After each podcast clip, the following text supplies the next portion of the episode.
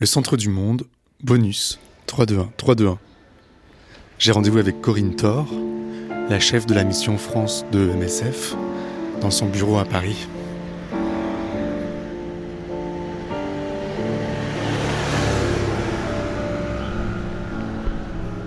Salut, ça va? Ça va et toi? Oui. Oui C'est ton bureau? facilement? Oui.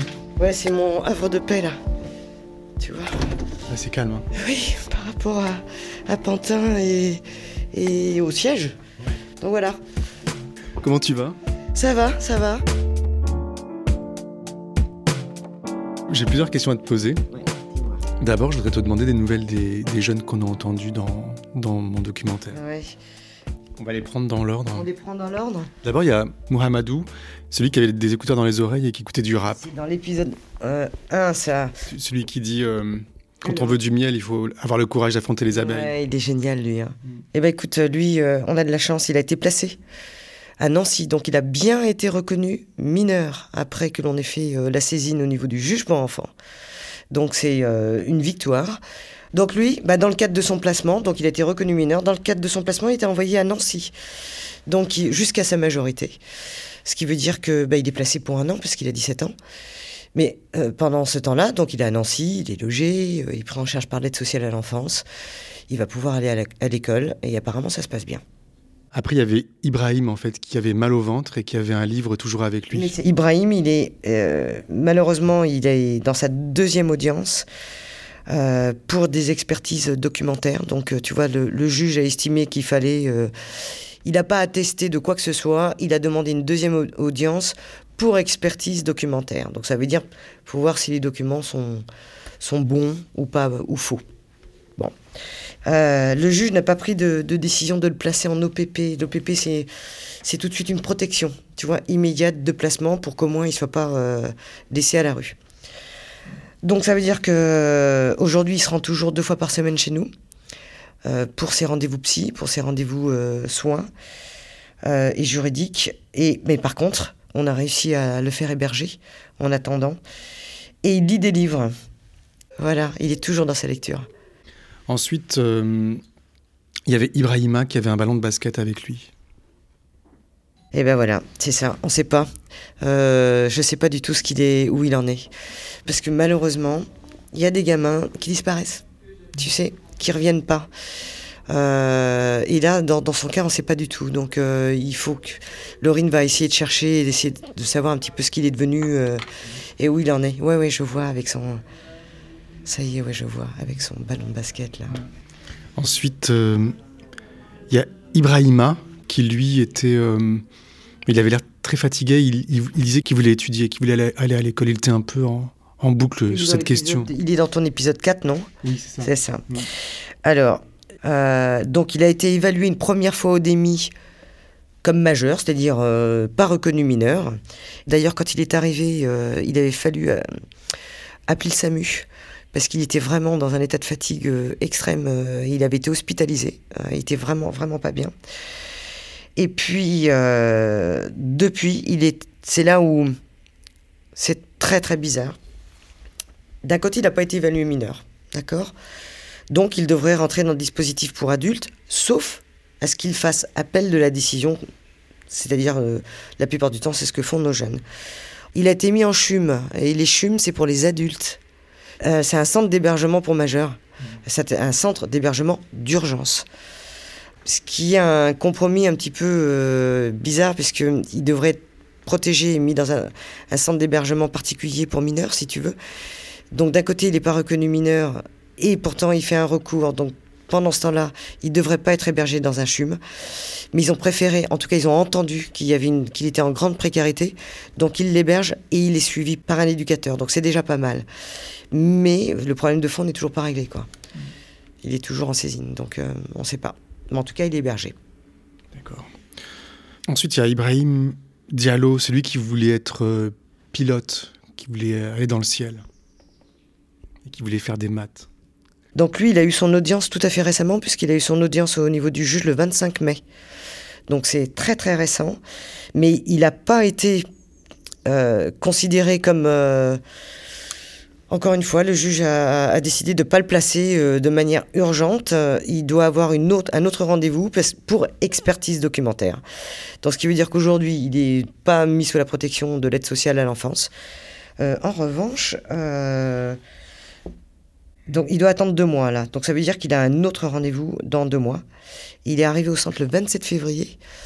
Je pense qu'il est placé en hébergement citoyen par, euh, notre intermédiaire, si tu veux. Mais en tout cas, il n'est pas placé par juge pour enfants.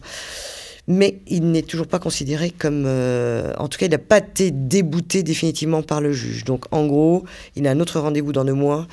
Euh, pour essayer de prouver que ces papiers euh, sont bons. Et là, à ce moment-là, on espère qu'il sera placé par le juge. C'est super compliqué, toutes les démarches qui peuvent être faites. Ce qu'il y a de bien, c'est qu'il n'y a pas eu, par exemple, une demande de test osseux. Puisque euh, les juges peuvent demander des tests osseux. Ça existe encore, ça? Eh oui, malheureusement, ça existe. Et tu as certains juges qui le demandent pratiquement systématiquement. Et les tests osseux, euh, bon, tout le monde les conteste, hein, euh, puisqu'il y a une marge d'erreur de, 18 mois. La population que l'on que l'on voit chez nous, c'est une population qui a 16-17 ans. Quoi. Donc si on demande des tests osseux, euh, on a le risque qu'ils soient reconnus majeurs, parce que le test osseux va dire qu'ils ont 18 ans ou, 19 ans. Quoi. Donc dans, dans les cas de ces jeunes-là que, que tu as vus, ce qu'il y a de bien, c'est que pour le moment, il n'y a aucun, enfin, il y a aucun juge qui ait demandé un test osseux. Donc c'est plutôt bien. C'est plutôt bien. Qu'il y ait des expertises documentaires, cela prouve que le juge est assez attentif à ce que l'on prouve que les papiers euh, soient bons. Et en tout cas, il ne doute pas. Il demande juste à avoir la vérification des papiers, tu vois. Et ça, c'est déjà pas mal. C'est déjà pas mal. Enfin, il y a hum, Yann qui, lui, parlait de sa maman dans le dernier épisode. Alors, le problème de Yann, c'est que euh, on le voit moins. Donc on ne sait pas bien ce qu'il ce qu'il est devenu. On a fait une saisine, on ne sait même pas s'il a, a signé ses documents, ce qui fait qu'on ne sait pas si les documents ont été envoyés pour, euh, pour le juge. Il a un petit peu disparu. Euh, sa saisine a été lancée fin avril. Il avait un suivi psy. Il vient plus. Donc on ne sait pas trop s'il est parti en province, pas parti en province. Et ça, ça fait partie des difficultés que l'on a, tu vois, avec euh, certains de nos jeunes qui, à un moment donné, peuvent disparaître. Alors, soit parce qu'ils ont peut-être rencontré quelqu'un euh, qui euh, leur dit Moi, j'ai de quoi te loger en province pendant un certain temps et qui va partir comme ça. Et là, c'est regrettable parce que du coup, on n'arrive plus à faire tout le suivi euh, tel qu'on souhaite le faire, tu vois, euh, globalement. Soit qui est peut-être parti euh, à Calais aussi, parce qu'ils veulent continuer pour certains leur route. Bon, donc on a peut-être perdu des jeunes et malheureusement Yann, oui, on a perdu un petit peu de vue. Donc, mais là pareil, Laurine va essayer de savoir un petit peu si, si on arrive à retrouver des informations sur sa, sur sa saisine.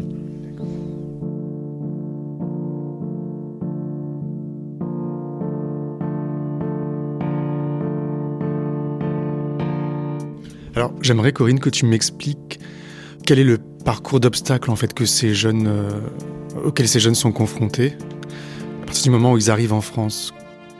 Eh ben, c'est super compliqué. Au départ, quand ils arrivent, donc on devrait les recevoir et les protéger.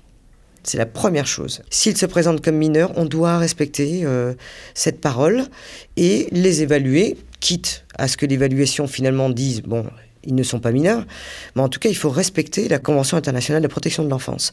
On ne le fait pas, on ne respecte pas cette convention internationale dont la, France est signataire. Hein. Enfin, je veux dire, euh, c'est la première chose. Et après, tout est fait, c'est un parcours du combattant, tout est fait pour qu'il ne reste pas là. Donc qu'il ne soit pas reconnu mineur, tout est fait pour leur mettre des bâtons dans les roues. C'est une politique de non-accueil et puis surtout c'est une politique de non-respect du droit. Ce sont vraiment des associations citoyennes qui font des maraudes et qui récupèrent euh, les gamins dehors et qui leur donnent à manger. Euh, donc, euh, on va parler d'Utopia 56, on va parler de d'Agathe qui œuvre beaucoup. on a l'association Paris d'Exil, la TIMI, enfin toutes ces associations-là, ils les accompagnent au DEMI. Dispositif d'évaluation des mineurs isolés étrangers. C'est ce fameux dispositif d'évaluation qui est géré par la Croix-Rouge. Ils se déclarent mineurs, ils doivent avoir accès à une évaluation et pendant cette période-là, ils doivent être hébergés, protégés donc, jusqu'au jour de l'évaluation. Ça, c'est le, droit fondamental de la protection de l'enfance. Bon, à Paris, ils sont un peu submergés. Hein. Euh, donc, euh, ça veut dire qu'il y a énormément de refus guichets. Et depuis que nous avons ouvert le centre, ce qui a de bien, je dirais, quelque part, même si ça a, été compliqué et que, évidemment, que ça crée des tensions, c'est qu'aujourd'hui, il n'y a quasiment plus de refus guichets. C'est-à-dire qu'à force de contester, nous, à chaque fois que on avait des jeunes qui arrivaient chez nous, majoritairement, ils avaient essuyé euh, un refus guichet. Donc, on s'astreignait à rédiger un courrier, à l'envoyer au DEMI et à raccompagner le jeune le lendemain pour dire, s'il vous plaît, vous ne l'avez pas évalué, évaluez-le. Donc, à force de pousser, de pousser, de pousser, aujourd'hui, il n'y a quasiment plus de refus guichet. En revanche, ils nous ont fait un système qui est quand même pas normal, puisqu'ils nous ont créé ce que l'on appelle une évaluation flash. C'est-à-dire que c'est une évaluation d'une demi-heure qui intègre finalement les mêmes questions que dans l'évaluation qui est faite en deux heures, que l'on conteste déjà, l'évaluation de deux heures. Cette évaluation flash, elle permet de poser quatre questions, qui est de dire, bon, tu arrives d'où? Tu es passé par où euh, Est-ce que tu as des papiers? Et donc, si après cette évaluation flash, ils estiment que, bon, ils peuvent être évalués, là, ils ont accès à une évaluation de deux heures, euh, que l'on considère, nous, comme n'étant absolument pas euh, pareil, acceptable. On n'évalue pas un mineur en, deux heures de temps, bon, en tout cas, la réalité, c'est que sur Paris, c'est 80 à 85% des jeunes qui sont ben, refusés, en tout cas pas évalués, mineurs. 85%, alors que en France, c'est plutôt 50%. Alors, il y a des tas de raisons pour cela. Hein. Euh, soit débordé, euh, je ne sais pas, soit, euh, soit pas assez de ressources humaines, mais c'est quand même pas normal. Donc, clairement, nous, on, capte cette population-là. On veut absolument capter cette population, puisque après, ces jeunes-là sont remis à la rue. Et, et leur parcours, pour revenir à ta question initiale, c'est qu'est-ce que je fais maintenant? Alors, à partir du moment où le, où le DEMI euh, leur euh, donne une notification comme quoi ils sont majeurs, c'est-à-dire qu'ils ne reconnaissent pas leur, euh, leur minorité, qu'est-ce qui se passe? Ils peuvent faire appel de cette décision-là? Il y a deux choses. Soit ils ne savent pas qu'ils peuvent faire appel et se décident à aller dans le dispositif pour adultes, et là c'est terminé pour eux, ils seront jamais reconnus mineurs. Et ça a un gros impact parce que tu as une protection particulière à partir du moment où tu es bien reconnu mineur. Et en l'occurrence, tu as aussi accès à l'éducation, à l'école. S'ils rentrent dans le dispositif pour adultes, là, ils prennent le risque, évidemment, donc euh, d'être euh, à terme déboutés de leur euh, demande d'asile et renvoyés dans leur pays. Bon. S'ils savent qu'ils peuvent faire appel de la décision, ils doivent savoir où ils peuvent faire appel de la décision. Donc là, le DEMI, par exemple, donne effectivement euh, un document qui leur permet de savoir où ils peuvent aller. Mais sauf que euh, ils dorment dehors, puisqu'ils n'ont accès à rien. Tu vois Ils sont entre. Ils ne sont pas mineurs, puisqu'ils ont été euh, non reconnus mineurs. Ils ne sont pas rentrés dans le dispositif pour adultes, donc ils ne sont pas non plus adultes. Ils ne sont ni mineurs, ni majeurs. Ce sont nos fameux NINI qui sont dans aucun dispositif. Ça représente 10 000 jeunes en France en 2017. Et donc, ils ont, à partir du moment où ils font appel, ils ont combien de temps? Alors, c'est super compliqué parce que euh, avant d'aller au juge, il faut déjà euh, monter le dossier. Et pour que le dossier soit bien monté, justement, qu'il n'y ait pas le risque de renvoi ou de refus de la part du juge, on a tout intérêt à faire en sorte que le gamin ait ses papiers. Donc, euh, si tu ne prends pas le temps, si tu n'as pas les moyens d'avoir un téléphone, euh, de contacter la famille euh, dans son pays d'origine, tu vois, ou de contacter euh, une ambassade, ça peut prendre deux à trois mois tout ça pour récupérer des papiers, tu vois. Nous, on peut le faire via le centre. En dehors de ça, personne ne peut le faire. C'est pas possible. Ça coûte. c'est. Mais un recours peut prendre de 1 à 14 mois. Ça peut être très très long. Donc ça veut dire que pendant 1 à 14 mois, eh ben, le gamin, il est dehors, il n'est pas protégé, il a le risque de rentrer dans un réseau de prostitution. Malheureusement, ça arrive. Il prend le risque de, tomber dans le milieu de la drogue. Euh, bon, des mains malveillantes. Après, il a aussi euh, la possibilité de tomber dans des mains super bienveillantes. Et heureusement qu'il y a ces citoyens, euh, tu vois, qui, hébergent, parce que ce serait, ce serait vraiment compliqué. Mais il y a beaucoup, beaucoup de, gamins qui n'ont pas cette chance-là, qui ne savent pas où ils peuvent aller et qui sont dehors, quoi, tu vois. Euh. Donc c'est super compliqué, c'est super compliqué.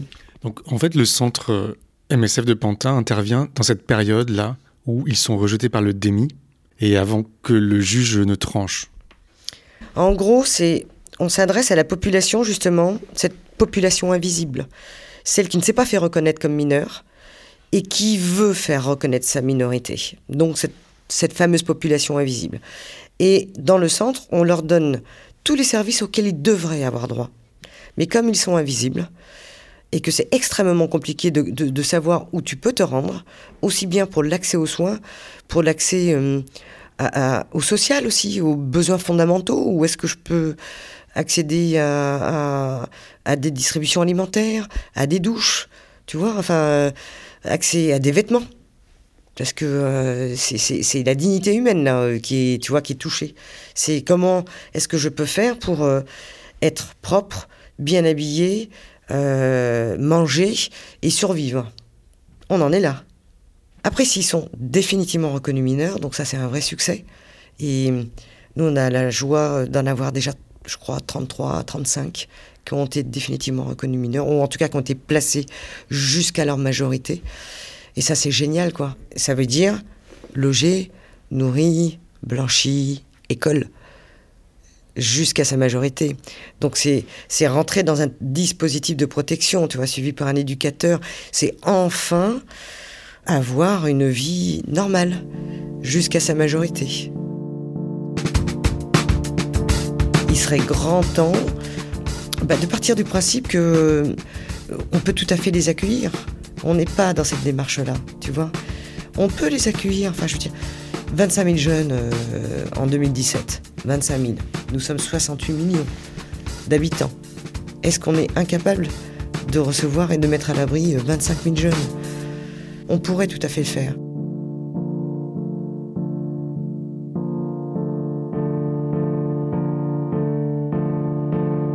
Binge